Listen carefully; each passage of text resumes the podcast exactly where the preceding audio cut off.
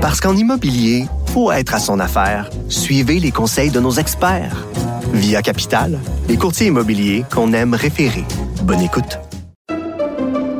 Pendant que votre attention est centrée sur vos urgences du matin, vos réunions d'affaires du midi, votre retour à la maison ou votre emploi du soir, celle de Desjardins Entreprises est centrée sur plus de 400 000 entreprises à toute heure du jour. Grâce à notre connaissance des secteurs d'activité et à notre accompagnement spécialisé, nous aidons les entrepreneurs à relever chaque défi pour qu'ils puissent rester centrés sur ce qui compte, le développement de leur entreprise.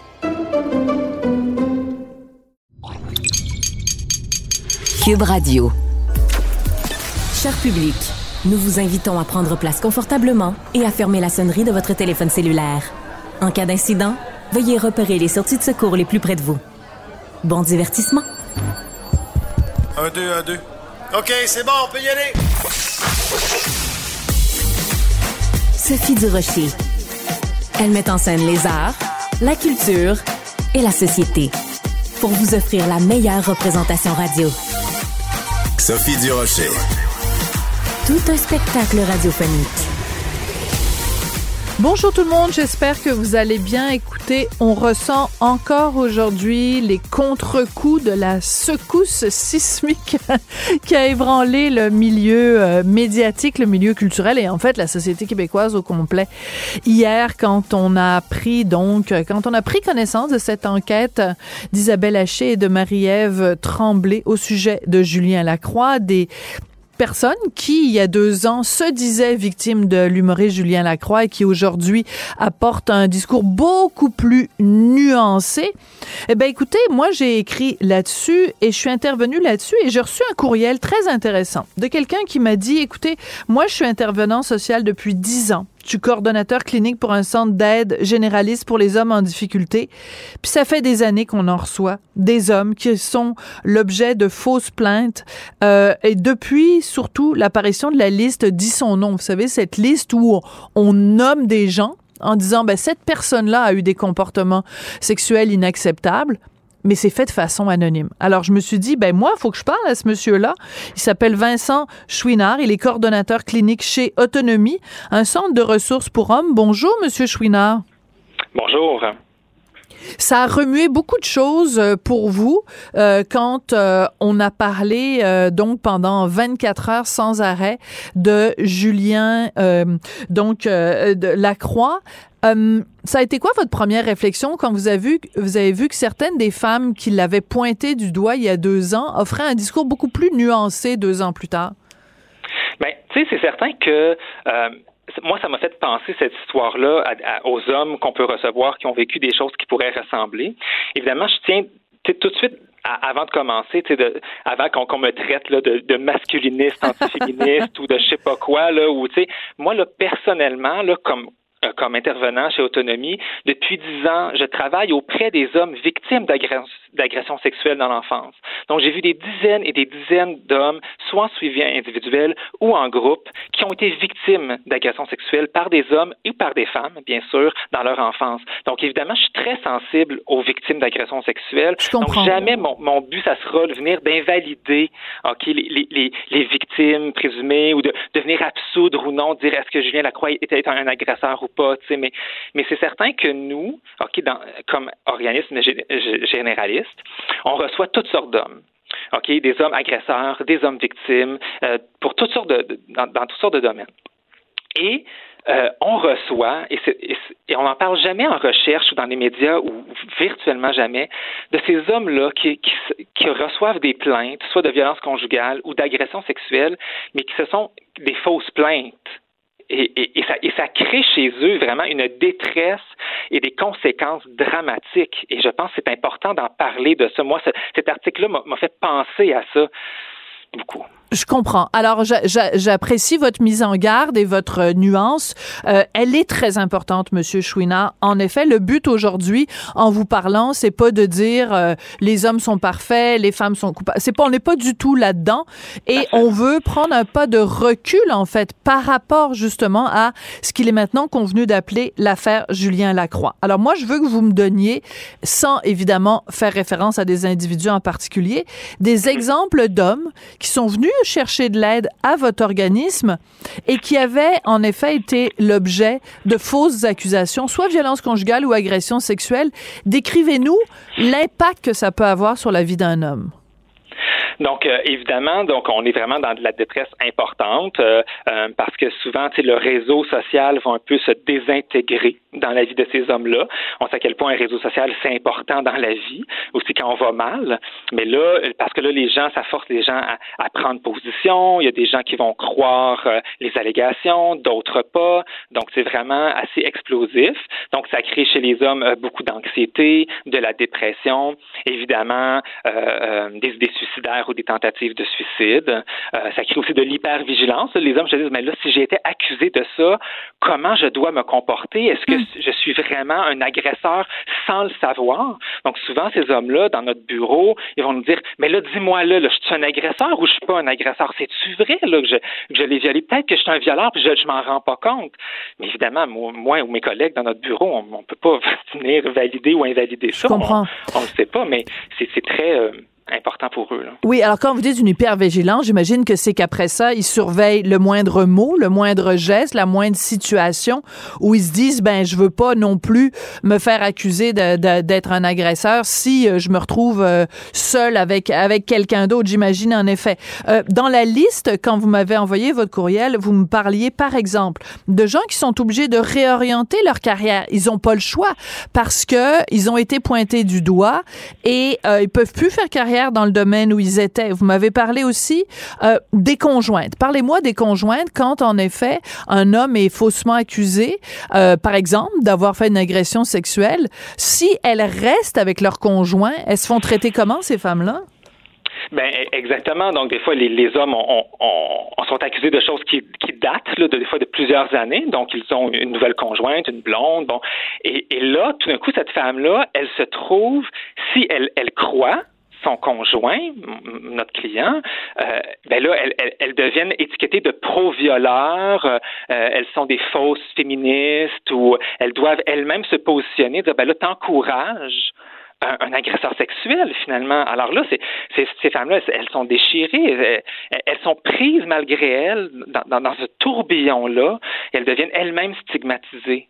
Donc, c'est comme un boomerang qui vient frapper les femmes en même temps. Tu sais, c'est assez grave. Oui. Alors, c'est très important de vous parler aujourd'hui, Monsieur Chouinard, parce que je pense que ce qui ressort justement de l'enquête euh, euh, conjointe d'Isabelle Haché et de Marie-Ève Tremblay, c'est justement que euh, on, on mesure l'impact l'impact que ça a sur quelqu'un. Dans le cas de Julien Lacroix, on sait qu'il a perdu tous ses contrats, on sait qu'il a eu des idées suicidaires et on sait également que lui, vu que c'est une personnalité publique et que sa photo circule, ben il pourra pas se trouver un emploi demain matin euh, chez Costco ou à l'épicerie du coin au dépanneur.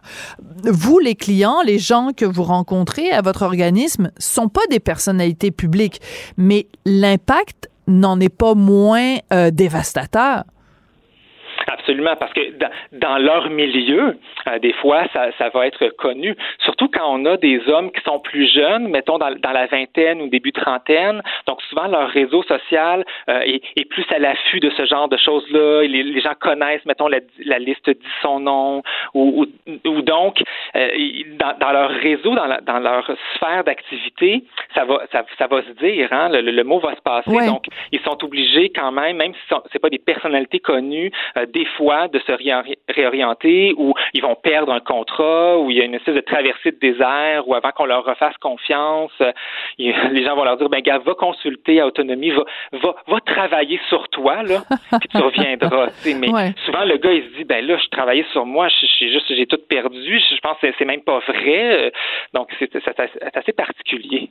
Vous nous avez parlé de euh, la liste dit son nom quand vous m'avez envoyé un courriel et je vous remercie hein, c'est très important ça arrive souvent. Moi, les gens m'écrivent à mon adresse, euh, euh, à mon courriel du, Journal de Montréal, et en me disant, ben écoutez, moi, je veux réagir à des propos que vous avez tenus, Madame Durocher. Donc, c'est très important. Donc, vous m'avez parlé de cette fameuse liste. Dis son nom. Si les gens se souviennent pas, c'est quoi? Euh, C'est de, des femmes qui à un moment donné se sont décidées en disant, ben nous, on va faire une liste. Vu qu'il y a plein de gens qui, on entend parler de rumeurs, on va ramasser ça dans une liste. donc, les les les présumés agresseurs, eux sont nommés, sont identifiés, sont identifiés euh, leur nom au complet et le métier, le poste qu'ils occupent, et on met à côté le nombre de personnes qui supposément euh, ont été agressées ou, euh, ou harcelées par cet individu.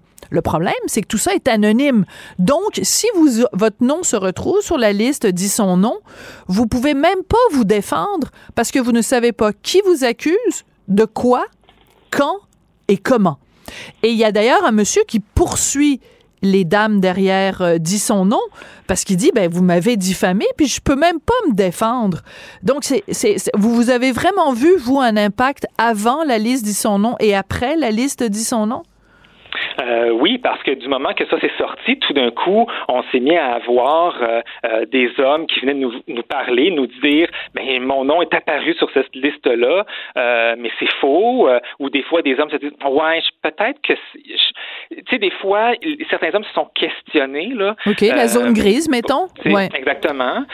mais aussi, tu sais, quand vous parlez de cet homme-là qui a poursuivi, oui. ça a eu un impact aussi très concret. J'ai des clients que j'ai eus qui avaient été mis sur cette liste-là, et même pendant le suivi. Et là, quand cet homme-là a poursuivi, leur nom est disparu de la liste. Hein? Mais bien sûr, je vous jure, et mais ça montre à quel point, ça montre l'arbitraire de tout ça. Et, mais il était trop tard, bien sûr, une fois que, comme pour dire, c'est un anglicisme, même le cancel, qui sont cancellés, là, puis qui en ont des idées suicidaires, puis qui ont dû se réorienter, puis que la, la, blonde passe pour une, une, euh, une bitch finie, ben, c'est trop tard. C'est irréversible, même si le nom disparaît de la hmm. liste. Le mal est, fait. Le mal a été fait et il n'y a plus rien. Euh, de, euh, c'est, c'est, ça prend, ça peut prendre des années parfois pour récupérer cette crédibilité, cette réputation. Et la différence entre justement une liste comme dit son nom et mettons quelqu'un qui est accusé, ben il y a une enquête de police, ils ont fait une enquête, après ils déposent des accusations, enfin le DPCP dépose des accusations, il y a un procès et après on décide si cette personne-là est coupable ou non coupable. Mais là il n'y a pas de procès. Oui, puis c'est important que ce, que vous dites là parce que moi, comme intervenant, quand j'ai un parce qu'on en a à autonomie des hommes qui ont commis des agressions, des voies de fait, bon, quand j'ai un, homme qui a passé à travers le, processus judiciaire et là qu'il est rendu, par exemple, en probation et qu'il arrive dans mon bureau, moi, j'ai, mettons, le jugement. J'ai des documents qui me disent voici ce que monsieur a fait. Mhm. très bien. je comprends. alors moi, je peux travailler avec le client. On, peut, je peux voir est-ce qu'il est en déni par rapport à ça ou pas. C'était quoi le contexte? Donc moi, comme intervenant, ça me donne un outil pour aider à la réhabilitation de cet homme-là dans mon bureau.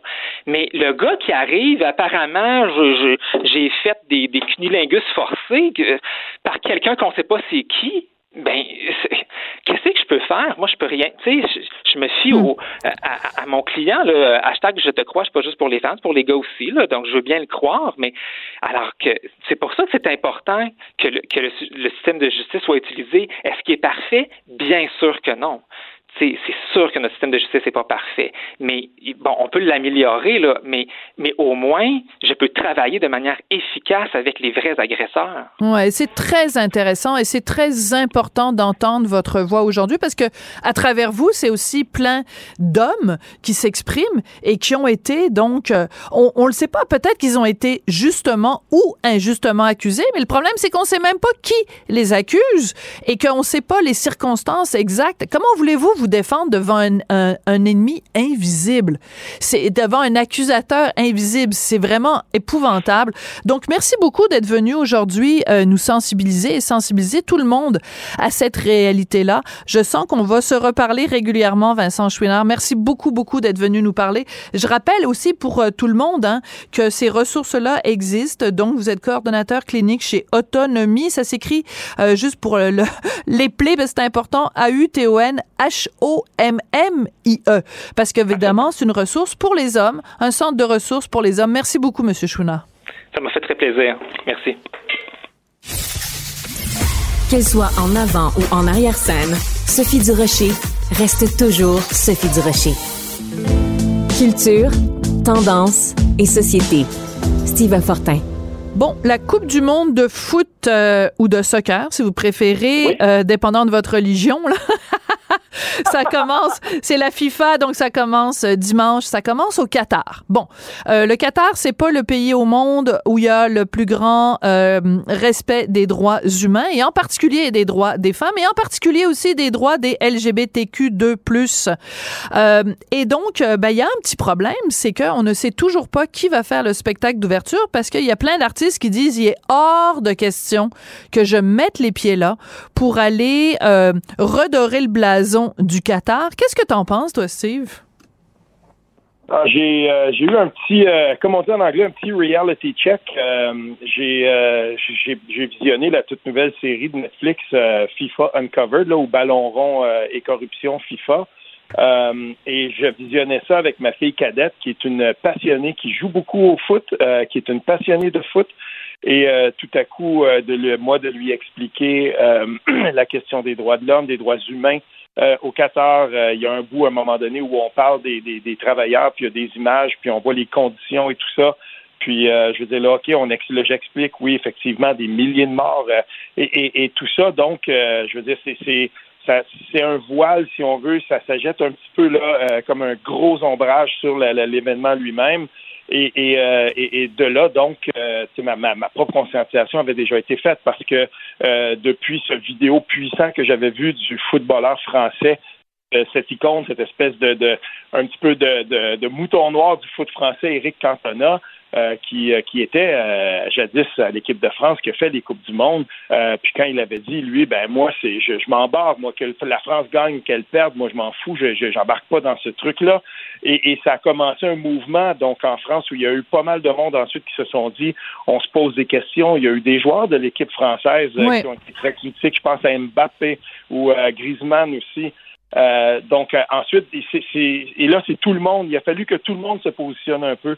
Pour les gens qui se demandent, au Canada, euh, à partir du mois de septembre et particulièrement au mois d'octobre, les journalistes anglophones qui suivent le foot, une fois que la, Coupe du Monde a été acquise et que le, beau parcours du Canada s'est conclu par finalement une place euh, dans les 32, euh, on a commencé à poser des questions, puis euh, on a été un petit peu prudent du côté du Canada, et finalement, à la fin octobre, le 27 ou le 28 octobre, on a émis un communiqué qui était critique justement de la question des droits des LGBTQ, des femmes et surtout des travailleurs. Donc, euh, on a émis un communiqué maintenant. Est-ce que les joueurs euh, du Canada porteront un brassard euh, multicolore là, du droit des, de- de- des couleurs des, des droits des couleurs de l'arc-en-ciel. Mhm. Mais ça me surprendrait beaucoup. Alors, c'est important de mentionner que, par exemple, Rod Stewart s'était fait offrir un million de dollars, un million de dollars ou un million d'euros, là, c'est pas trop clair, pour aller euh, chanter à la cérémonie d'ouverture. Il a dit non merci. Euh, Il y a aussi, je pense que c'est Katy Perry. Non, c'est Dua Lipa.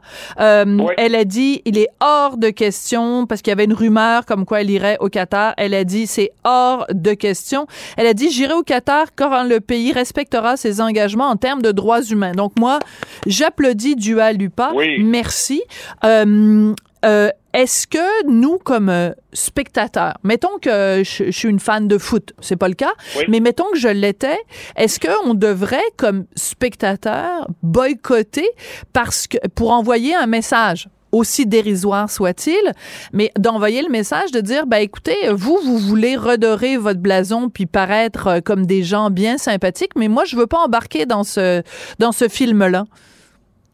Et que je suis pas la bonne personne pour ça parce que euh, tel euh, le glouton de ban- devant un bon morceau de tartare, j'avais promis que je ne regarderais pas les Jeux olympiques à Sochi Ouais. en Russie euh, et puis euh, finalement ben ah comme ça j'ai crié gare. Ah c'est à la télé. J'ai juste jeté un petit coup d'œil d'une seconde. Et puis deux semaines après j'étais j'étais devant huit heures par jour. Donc euh, je suis pas la bonne personne pour ça parce que je suis trop amateur de foot. Cependant euh, je vais relayer chaque fois que je vais voir des informations qui sont pertinentes et essentielles. Reporters sans frontières s'est déjà positionné dans les derniers jours. Ils ont émis un communiqué pour dire et qui s'intitule ainsi jusqu'où iront, euh, jusqu'où ira le Qatar pour contrôler l'information. Ah oui, parce qu'ils s'en sont pris. Ils s'en sont pris à des journalistes. Hein. ça, c'est important de le mentionner. Il y avait déjà, il y avait déjà des journalistes sur place, puis disons que les autorités qataries n'ont pas été particulièrement sympathiques. Donc, comme journaliste, il faut aussi se montrer solidaire et dénoncer quand des journalistes sont sont malmenés. Écoute, il y a un autre aspect parce qu'on a parlé, bon, des droits des femmes, on a parlé des droits des LGBT, on a parlé aussi des droits des travailleurs. Euh, mais il y a tout aussi le côté environnemental. Et ça n'a absolument aucune hum, hum, hum, d'allure parce qu'on a construit donc ces stades en plein milieu du désert et il faut les climatiser. Oui, il y a huit stades qui ont été construits en tout, et euh, c'est une des facettes. On, je trouve qu'on passe pas assez de temps dans le documentaire euh, Netflix là sur la sur la FIFA, mais on, on touche à, cet aspect-là. Et quand il y a quand on a on a attribué donc euh, la Coupe du Monde au Qatar, tout de suite, il y, a, des environnementalistes qui ont dit, mais attendez, parce que ça a pris beaucoup de temps avant qu'on décide, premièrement, de changer les dates, parce qu'un événement comme la Coupe du Monde, généralement, ça va se tenir juillet-août, euh, ça peut déborder en septembre selon le climat, mais là qu'on tienne ça au mois de novembre, c'était quelque chose qui était beaucoup plus difficile à réaliser. Puis on a attendu très longtemps parce qu'on savait très bien que le climat ne le permettait pas. Et une des raisons pour lesquelles il y a eu tant de morts sur ces, sur ces chantiers-là, c'est justement parce que le climat, euh, et là, je parle même pas du climat de travail, je parle de travail dans ce climat-là. Oui, oui. Euh, oui, la nuance est importante. Ben oui, puis c'était c'était absolument euh, insoutenable. Puis quand on voit les conditions dans lesquelles ces gens-là, les travailleurs étaient logés, et ensuite quand on rapatriait les corps, je veux dire dans des dans, dans, dans tous les pays environnants là où les gens les, les travailleurs allaient là puis ils disaient ben ok on va aller on, a du travail puis ensuite ben ils revenaient finalement dans des body bags littéralement et voici. Donc je veux dire ça n'avait aucun sens. Et du côté environnemental, notons-le quand même, euh, en ce moment à la COP, il y a eu quelques petites manifestations parce que c'est tout près. Puis on se dit, ben, ben c'est en Égypte, là, on se dit, ben voilà, ça va commencer au 14, mais c'est assez contrôlé jusqu'à maintenant, cet aspect-là. Puis j'espère que quand ça va commencer, ben il y aura comme ça des, euh, des, des, petites. Euh, peut-être pas des manifestations parce que ça va être dur d'en faire au 14, mais qu'il y aura peut-être des gestes. Quelqu'un qui, justement, mm. un joueur de foot quelconque qui euh, décide de prendre la parole. Mais quand on lit là-dessus un petit peu plus, on s'aperçoit qu'il y a un contrôle de l'information, il y a un contrôle aussi des mœurs les gens qui vont aller à la Coupe du Monde, on leur dit... Oui, ils peuvent ah pas se tenir par la main, ils peuvent pas euh, porter des vêtements qui, qui révèlent euh, trop de peau. Alors, écoute, euh, oublie ça, le deux gars qui s'embrassent, oublie ça. Fait que, alors, donc, pour résumer, si t'es pour les droits des gays, ils les bafouent. Si t'es pour les droits des femmes, oublie ça. Si t'es pour l'environnement, oublie ça. Puis si t'es pour les droits des migrants, oublie ça. Parce que c'est important de le mentionner. Donc, ça fait longtemps qu'on le sait que la, Coupe du FIFA va être euh, de la FIFA va être euh, au Qatar. Ça avait été annoncé en 2010, donc ça fait 12 ans qu'on sait que c'est dans cet endroit euh, pas très démocratique que ça va avoir lieu. Et le Guardian, donc le journal britannique, a fait une enquête et a déterminé que depuis 2010, donc en 2010 et 2012, il y a 6500 travailleurs migrants qui sont morts au Qatar de mauvais traitements, de mauvaises conditions de travail. Ça veut dire du Qatar, lui, devant les caméras, dit non, il y en a eu trois, puis euh, sinon une trentaine, euh, une trentaine de décès qui n'avaient pas rapport à ça. Il dit ça devant euh, celui de l'émir qui, qui, est porte-parole, puis qui parle un, anglais. Là. Je veux dire, on voit qu'il a été formé probablement dans une, une université anglaise quelque part, je ne sais pas parce qu'il y a un petit accent, mais je veux dire, lui il est là puis il dit là comme ça, là, devant la caméra, non, non, non, c'est pas vrai. Tout le monde le sait que c'est un mensonge. Mais, en fait, la Coupe du Monde au Qatar, c'est une immense mascarade. Au moins, il y a des fédérations de soccer qui ont décidé d'y de, aller fort. Le Danemark, euh, la Norvège, des fédérations de, foot complètes qui ont dit, ben là, là, nous, là, on, veut que vous le sachiez, là, on n'était pas d'accord, on ne veut rien savoir de ça. Mais là, on, est dans l'époque de Seb Blatter, puis je veux dire, la Coupe du Monde à ce moment-là, elle se vend, elle se vend cher. En Afrique du Sud, je veux dire, il y a eu des pots de vin pour qu'elle pour qu'elle soit tenue là-bas, et ça, on le savait. Est-ce que ça va changer? J'espère que ça va changer. N'oublions pas qu'en 2026, c'est Canada, États-Unis, Mexique. Donc là, ça va être un, il va y avoir un changement de culture, il va y avoir un changement d'organisation aussi. Mais pour cette fois-ci, euh, je, je peux pas dire que je vais, je, je peux pas promettre que je vais pas regarder. Mais il y a une chose, par exemple, c'est que je vais partager à toutes les fois que j'ai la chance, je vais partager et je vais m'assurer que euh, les, les gens, mon entourage, tout ça comprennent quand même que cette Coupe du Monde-là, j'ai pas envie, moi, de tomber sur la tête d'un gars comme Samuel Piette, le Québécois, qui c'est sa dernière chance. Puis je veux dire, en 86, il y a eu Oui, une équipe du. Canada, puis là, il y en a une maintenant. Oui. Mais je veux pas, j'ai pas envie, moi, de briser le rêve de gens de chez nous qui sont là-bas. Mais on peut quand même dire que ça n'a aucun sens que ça se tienne là. Ouais. Donc, euh, si tu t'as fait des arrangements avec ta conscience, c'est bon, c'est parfait. C'est comme, euh, j'aime bien l'image euh, du gars, le glouton devant le gâteau au chocolat. Merci beaucoup. Oui. Merci, Steve. À demain. Salut. Parce qu'en immobilier, faut être à son affaire. Suivez les conseils de nos experts. Via Capital, les courtiers immobiliers qu'on aime référer. Bonne écoute. Pendant que votre attention est centrée sur cette voix qui vous parle ici, ou encore là, tout près ici, très loin là-bas, même très, très loin. Celle de Desjardins Entreprises est centrée sur plus de 400 000 entreprises partout autour de vous. Depuis plus de 120 ans, nos équipes dédiées accompagnent les entrepreneurs d'ici à chaque étape pour qu'ils puissent rester centrés sur ce qui compte, la croissance de leur entreprise.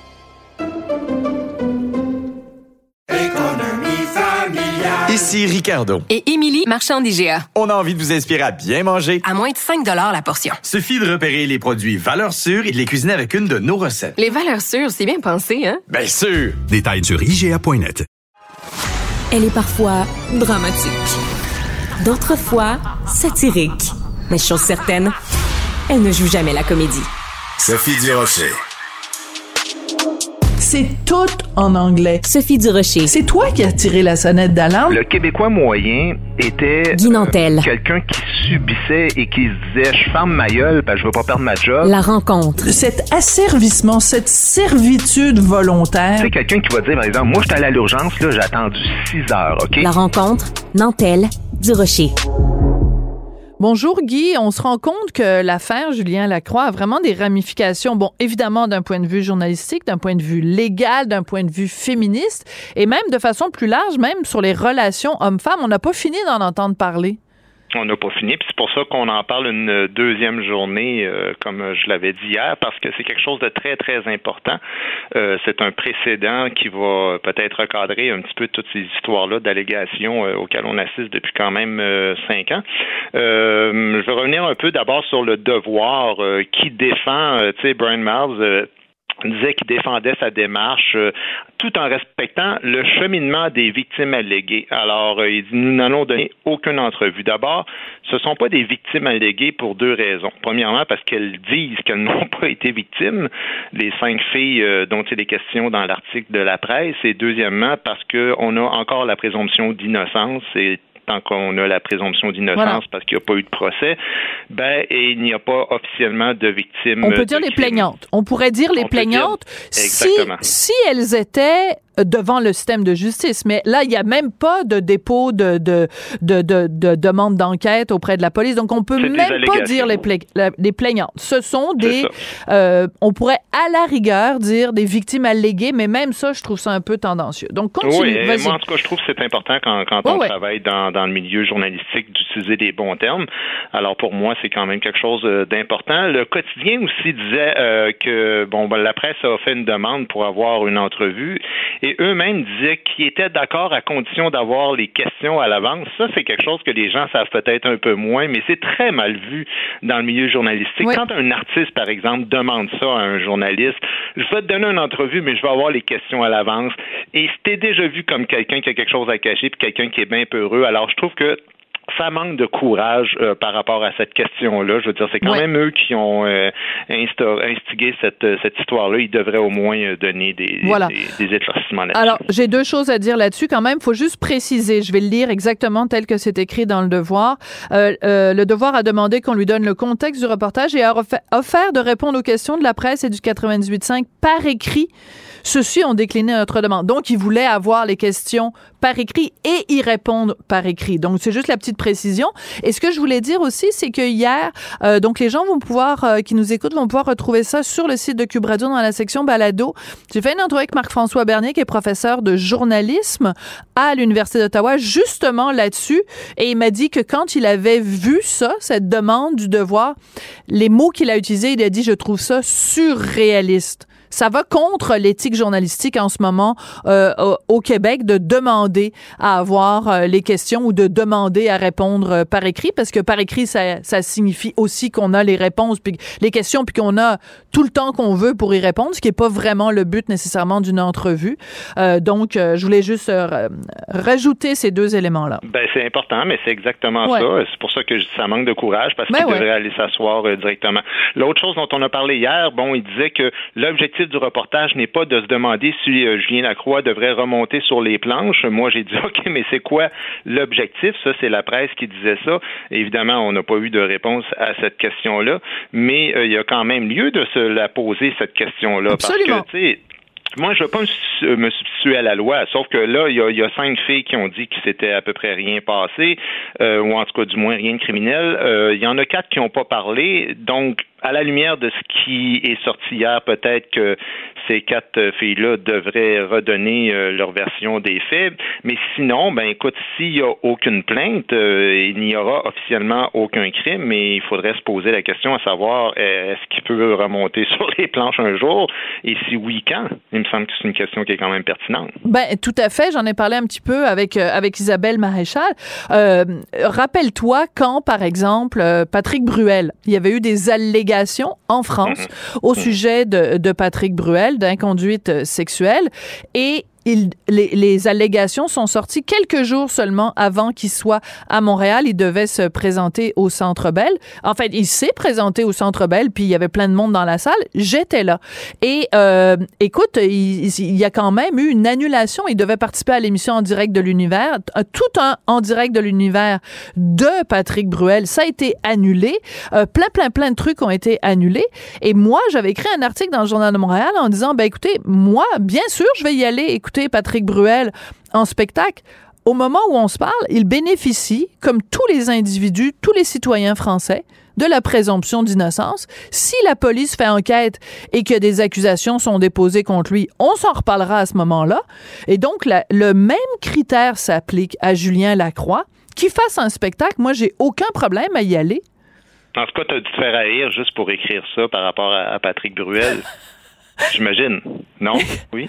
Ben, écoute, ce qui, a, ce qui a le plus circulé à l'époque de la part de gens comme Patricia Tulane, qui, euh, qui est une des dénonciatrices de Gilbert euh, Rozon, c'est euh, Sophie Durocher et euh, main dans la main avec les prédateurs sexuels. C'est Oui, ça qui est sorti. ça, c'est ça. Et, et ce qui est paradoxal. Alors que je défends un principe.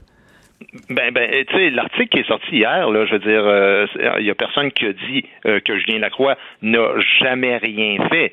Sauf que il y a quand même beaucoup de monde sur les réseaux sociaux, particulièrement, euh, qui en veulent aux journalistes de la presse d'avoir fait cet article-là. Et j'en parlais tantôt avec ma conjointe, puis elle se disait un peu étonnée de ça, mais je dis. Sois pas étonné, c'est religieux. C'est-à-dire que hier, tu as dit quelque chose de bien important, c'est qu'il y a quand même une certaine euh, classe de personnes qui partent avec une conclusion dans leur tête et qui se disent euh, je veux que cette chose-là soit vraie, qu'elle soit réelle. Tu sais, il y a une des filles qui avait porté plainte là, euh, puis elle est revenue sur son témoignage, puis elle disait ben écoute, je, je la cite là, elle dit J'étais beaucoup dans le camp du je te crois. On doit absolument croire les victimes coûte que coûte. Il n'y a aucune autre issue. On n'a pas à entendre la version de l'autre personne parce qu'elle va juste chercher à se déculpabiliser. Et sais-tu quand est-ce qu'elle a changé d'avis? Quand elle-même, il y a eu des allégations Voilà. sur elle. Mais oui. Elle dit, oh mon Dieu, ça m'a fait réaliser qu'il y avait deux côtés à une médaille. Mais da, tu penses Da. quoi? Tu sais, je veux dire, il suffit pas qu'un humain dise quelqu'un m'a fait quelque chose, puis que voilà, le sort est réglé, cette personne-là est bannie à vie, puis on veut plus jamais la voir. Alors, il faut quand même en faire la démonstration. Moi, je peux pas croire que des adultes sont incapables de comprendre quand même un principe aussi élémentaire que celui-là. Mais de toute façon, dans n'importe quoi dans la vie, t'imagines si on fait hashtag je te crois pour on n'a aucune raison de le faire dans un cas d'agression sexuelle. Imagine ce qu'on le fait n'importe qui. N'importe qui dit, euh, ben écoute, euh, moi, euh, j'ai un, un million de dollars à la banque. Hey, hashtag je te crois. Hey, moi, l'autre jour, euh, j'ai j'ai fait un vol de banque. Bah, hashtag je te crois. N'importe qui peut dire n'importe quoi, puis on va dire je te crois. Non, on va le dire pour des femmes parce qu'une femme ne peut jamais mentir. Une femme Ben ne peut mais- jamais mentir. On leur donne le bon Dieu sans confession et avant même qu'elles aient ouvert la bouche, on leur dit je te crois et peu importe qui tu pointes du bout du doigt, si c'est un homme, ben il est forcément coupable. Il est forcément Mais ce qui est- coupable.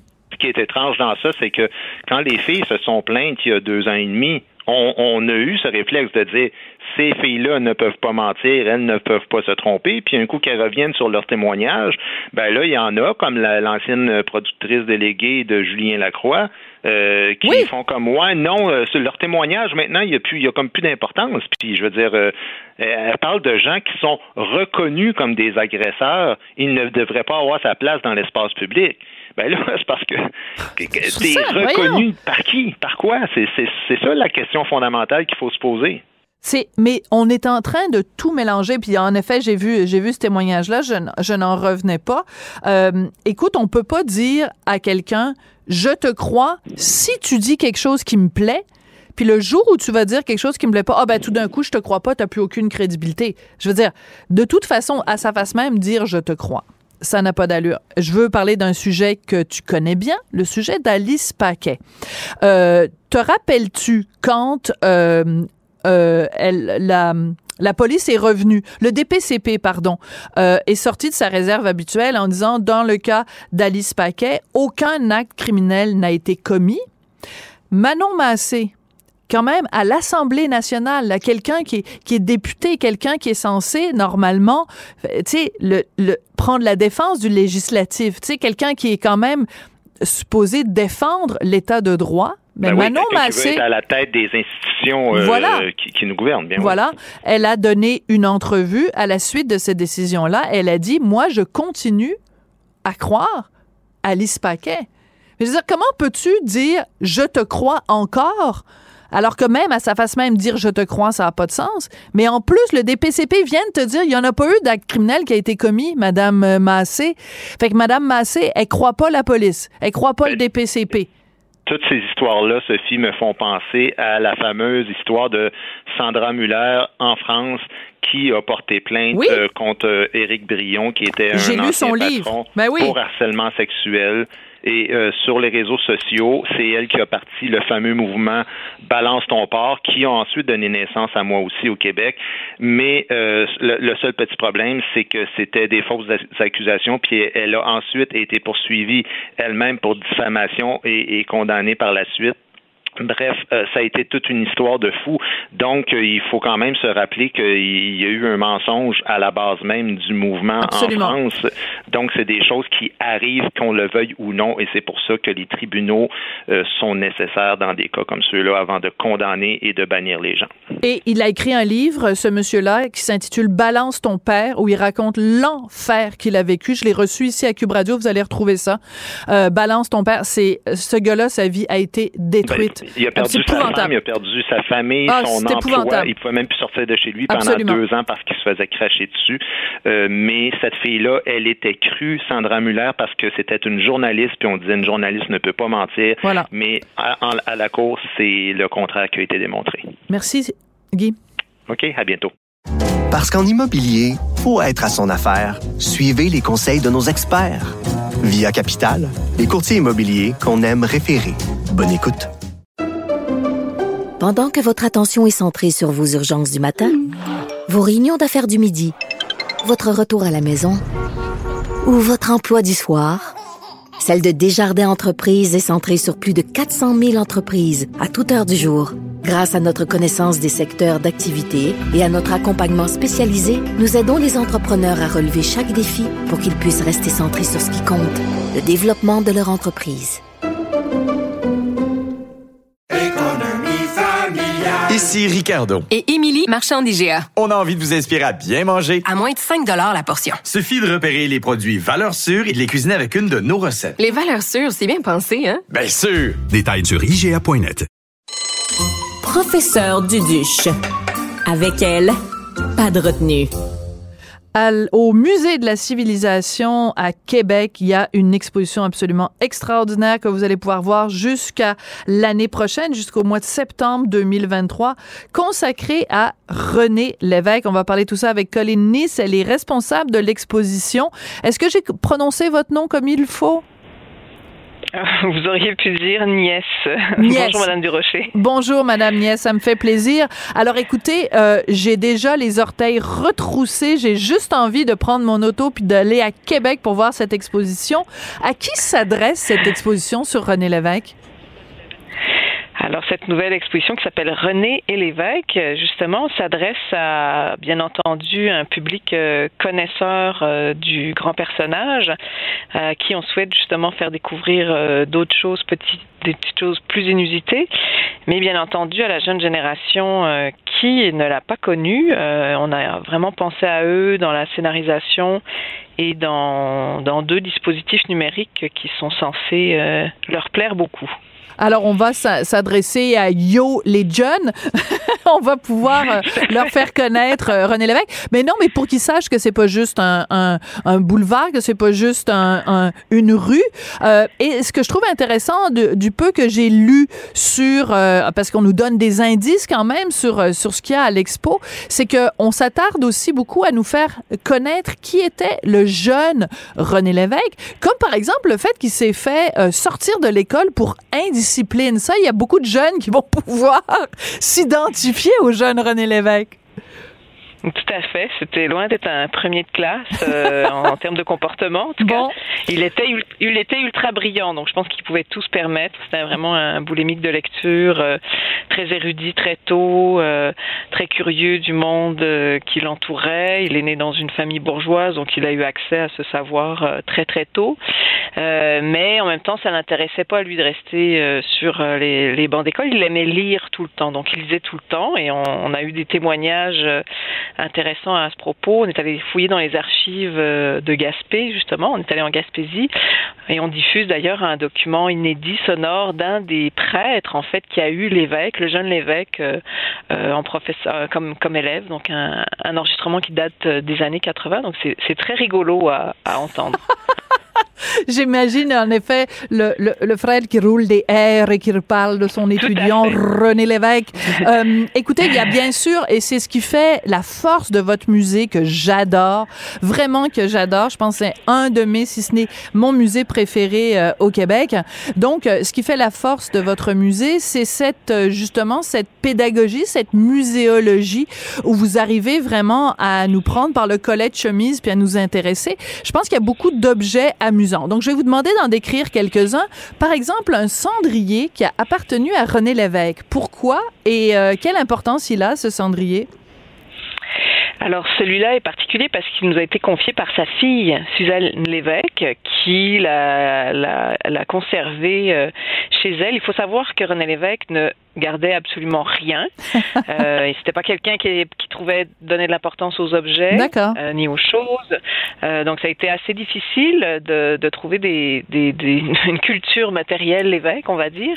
Euh, donc on était très content que le cendrier euh, soit là parce que ça ça représente quand même un des traits majeurs, euh, mm-hmm. une construction identitaire particulière pour l'évêque. mais plus particulièrement, le cendrier dans l'exposition est montré sur une table de poker qui nous est arrivé dans le contexte de l'appel à objets. Euh, on s'en était parlé un petit peu plus tôt ce printemps. On, a fait donc un appel à objets. On a reçu 250 propositions. 60 ont été conservées dans la salle, ce qui représente un peu plus de la moitié des objets de l'exposition. Et euh, quand on pose le cendrier l'évêque sur la table de poker, l'évêque il se passe quelque chose. Vraiment, il faut venir hein. voir ça. Ah oui, euh, c'est vraiment, euh, j'ai vraiment euh, très très hâte. on peut voir aussi un bulletin de vote parce qu'il faut savoir que quand il s'est présenté pour le parti, donc quand il s'est présenté, il y avait un autre René Lévesque qui lui était pour le parti Union, Union nationale. Donc ça a créé une confusion chez, chez les chez les électeurs. Donc c'est très amusant de voir ça. Oui, on est en 1962. Euh, il fait le saut en politique euh, suite à la, à la, solidarité qu'il a envers les grévistes de Radio-Canada. et il se présente donc comme candidat dans le Parti libéral. Il est élu sous le gouvernement Le Sage et justement pour lui porter préjudice à l'époque, hein, il n'y avait pas de loi sur les financements sur les partis politiques, il n'y avait pas de règles, il n'y avait pas de directeur général des élections. on faisait un peu du grand n'importe quoi, on pouvait cadenasser des urnes, on pouvait les voler, ah. on pouvait les faire exploser. Euh, il y avait de l'action dans les bureaux de vote. Là. Et euh, le fameux bulletin de vote avec René Lévesque, journaliste, et René Lévesque, artiste. Voilà. Et donc ça a mis tout le monde dans la confusion. Plus personne savait pour qui voter. Et il est passé à 129 voix près de ne pas être élu. Donc finalement, euh, ça a failli fonctionner. Mais vous imaginez le, le, le, le, destin du Québec en aurait été complètement différent. Dieu sait, peut-être même que René Lévesque aurait pas continué dans sa carrière en politique. Il serait peut-être simplement donc euh, il aurait fait du journalisme et il aurait même pas fondé donc le Parti québécois. 1976, le Parti québécois aurait pas été élu. Peut-être, peut-être, peut-être, on peut faire de la, de la politique fiction. C'est une bonne uchronie. Voilà, une chronique. un petit peu le personnage, oui. Euh, je pense qu'il aurait persévéré beaucoup. Oui, oui, tout à fait, tout à fait.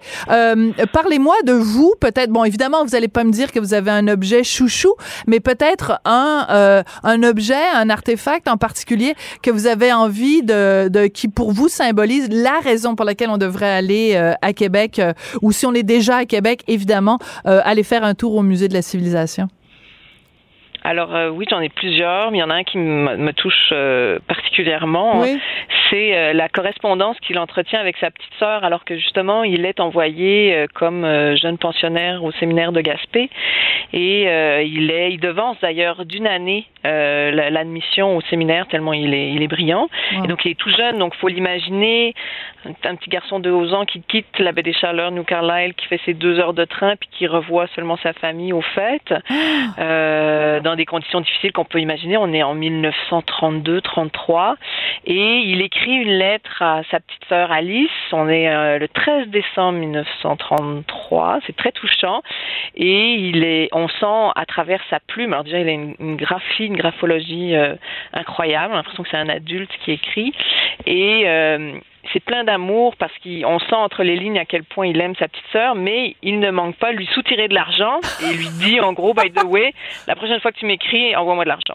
très charmant. C'est très touchant. Oui. oui. c'était tout un personnage, tout un personnage. Donc, on a parlé un petit peu de la politique, un petit peu du journalisme, un petit peu de lui euh, enfant, mais ce qui ressort à travers tout ça, c'est évidemment euh, l'humain.